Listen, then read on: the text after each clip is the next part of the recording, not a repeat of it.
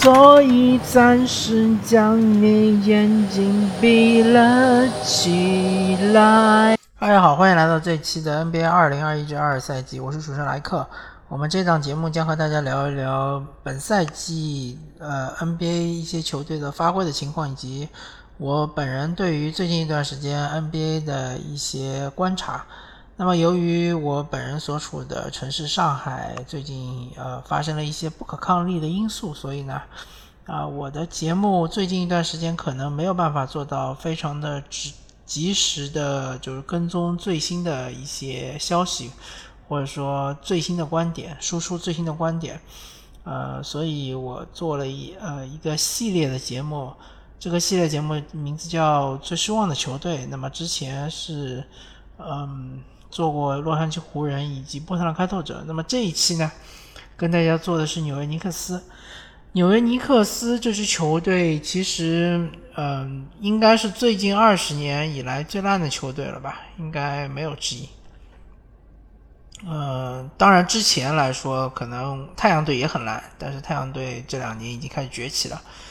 呃，尼克斯大家都说多兰这个老板是一个很烂的老板，但是不管怎么说，尼克斯他的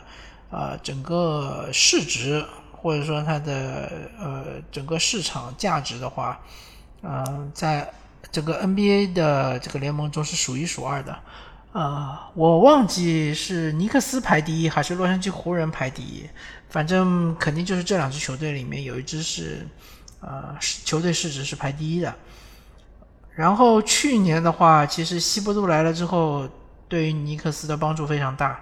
呃，首先有两个帮助，第一个就是帮助兰德尔树立了他的球队核心的地位。同时，去年兰德尔的发挥也非常给力啊，他是成为呃最快进步奖的得主。嗯，同时他在这个。呃，我我我忘记了，去年兰德尔不知道在呃一阵、二阵、三阵中是不是有他的一席之地。反正以他去年的这个发挥，以他去年的这个效率以及带队的这个成绩来说，呃，至少三阵里面锋线位置上应该是有他的一席之地，或者说他没有被选入的话，他也是达到了这个级别。呃，而且去年兰德尔也是进了全明星，对吧？嗯，所以说，一个是兰德尔的发挥，第二个就是去年，呃，尼克斯的防守非常给力，好像是联盟前五的水平。那么这个赛季呢，他们其实是做了一些调整，比如说布洛克走了，比如说呃小佩顿走了，那么这两位是防守大闸型的人物走了，啊，引进了是福尼耶和肯巴沃克，嗯。在这种情况下呢，呃，这个赛季这个尼克斯的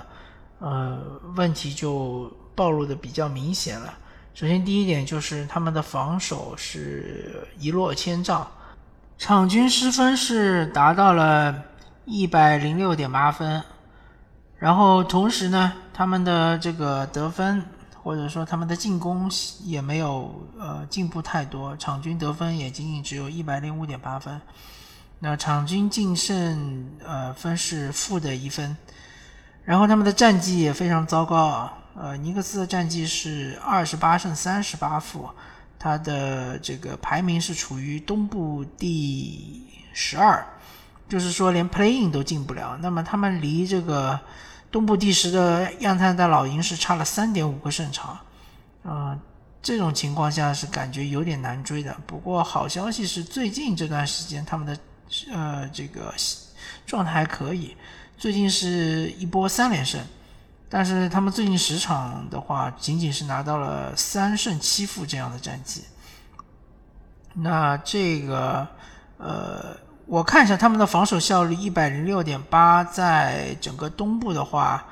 呃，是处于什么地位啊？首先，公牛是比他们效率防守效率更差，多伦多猛龙比他们差。呃，布鲁克林篮网比他们差，夏洛特黄蜂，然后是亚特兰大老鹰，啊，他这个防守效率其实还可以啊，呃，作为去年就是联盟前五的防守的话，确实是呃有一些差距，但是呢，呃，在东部的话，我看我大致看了一下，比他们防守更好的球队并不多，一二。他们在东部的话，呃，他们的防守效率除了这个波士顿凯尔特人以及克利夫兰骑士之外，他们应该是防守效率最高的球队。当然，就是啊，还有一个是费城七六人，对，他们是东部排名第四的，呃，防守最好的球队。西部的话是太阳队，呃，金州勇士，呃，达拉斯独行侠。嗯，没了。他们应该是属于呃联盟防守第八的强队，但是比起联盟前五的防守强队，他们还是稍稍呃滑落了一些。但是他们的进攻确实是非常糟糕，进攻这个百回合才只有得呃一百零五点八，确实是很糟糕。那么非常讽刺的是，这个赛季其实纽约尼克斯是引进了两位进攻高手，一个是福尼耶，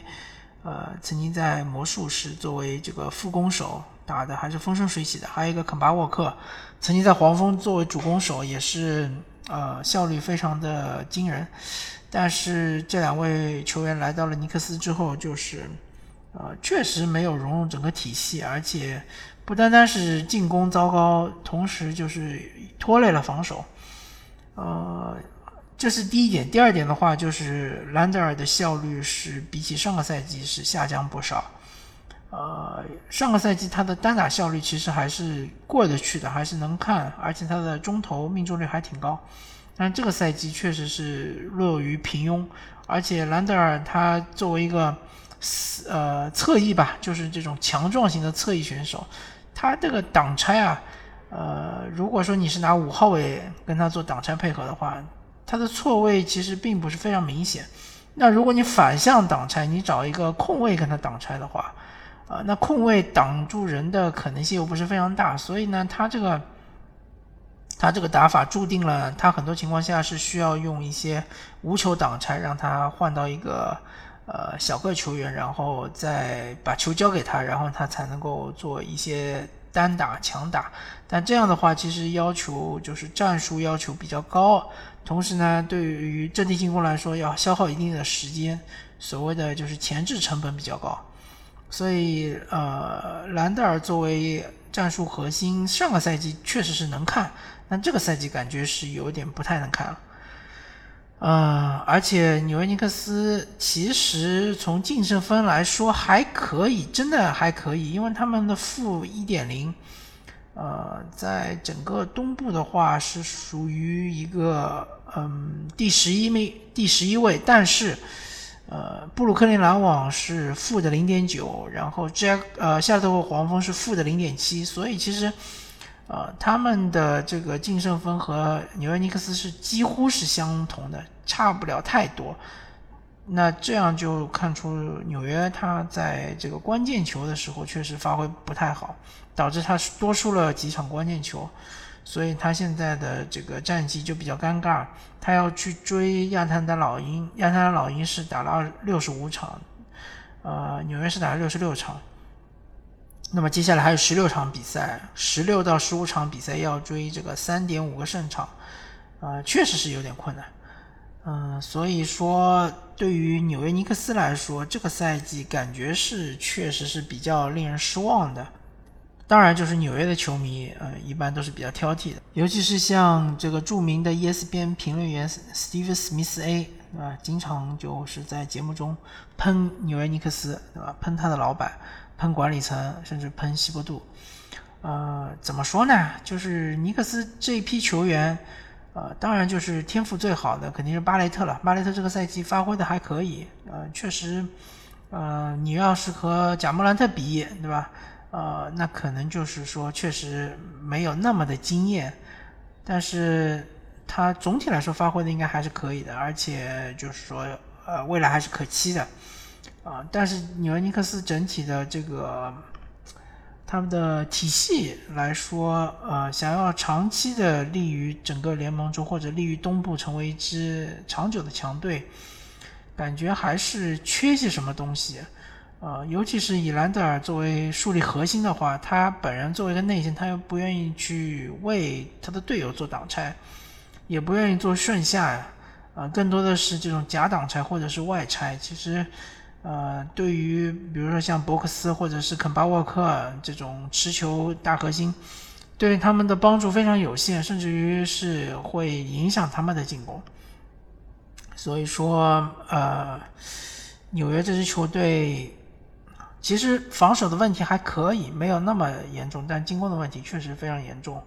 之后看看西伯杜有没有什么办法能够提升一下，至少先进 Play In 吧，进了 Play In 才有机会能够再打季后赛，对吧？如果你 Play In 进不了，那你之之后则只能呃想办法拿一个就是高高一点的顺位高一点的选秀了，只能靠选秀。但纽约从来不靠选秀，他们选到最近这段最近这个感觉十几年几十年选最好的。呃，新秀也就是波尔津吉斯嘛，对吧？所以说，嗯，对于纽约的前景，我个人并不是非常看好，好吧？感谢大家收听这一期的 NBA 二零二一至二赛季，我是主持人莱克，我们下期再见。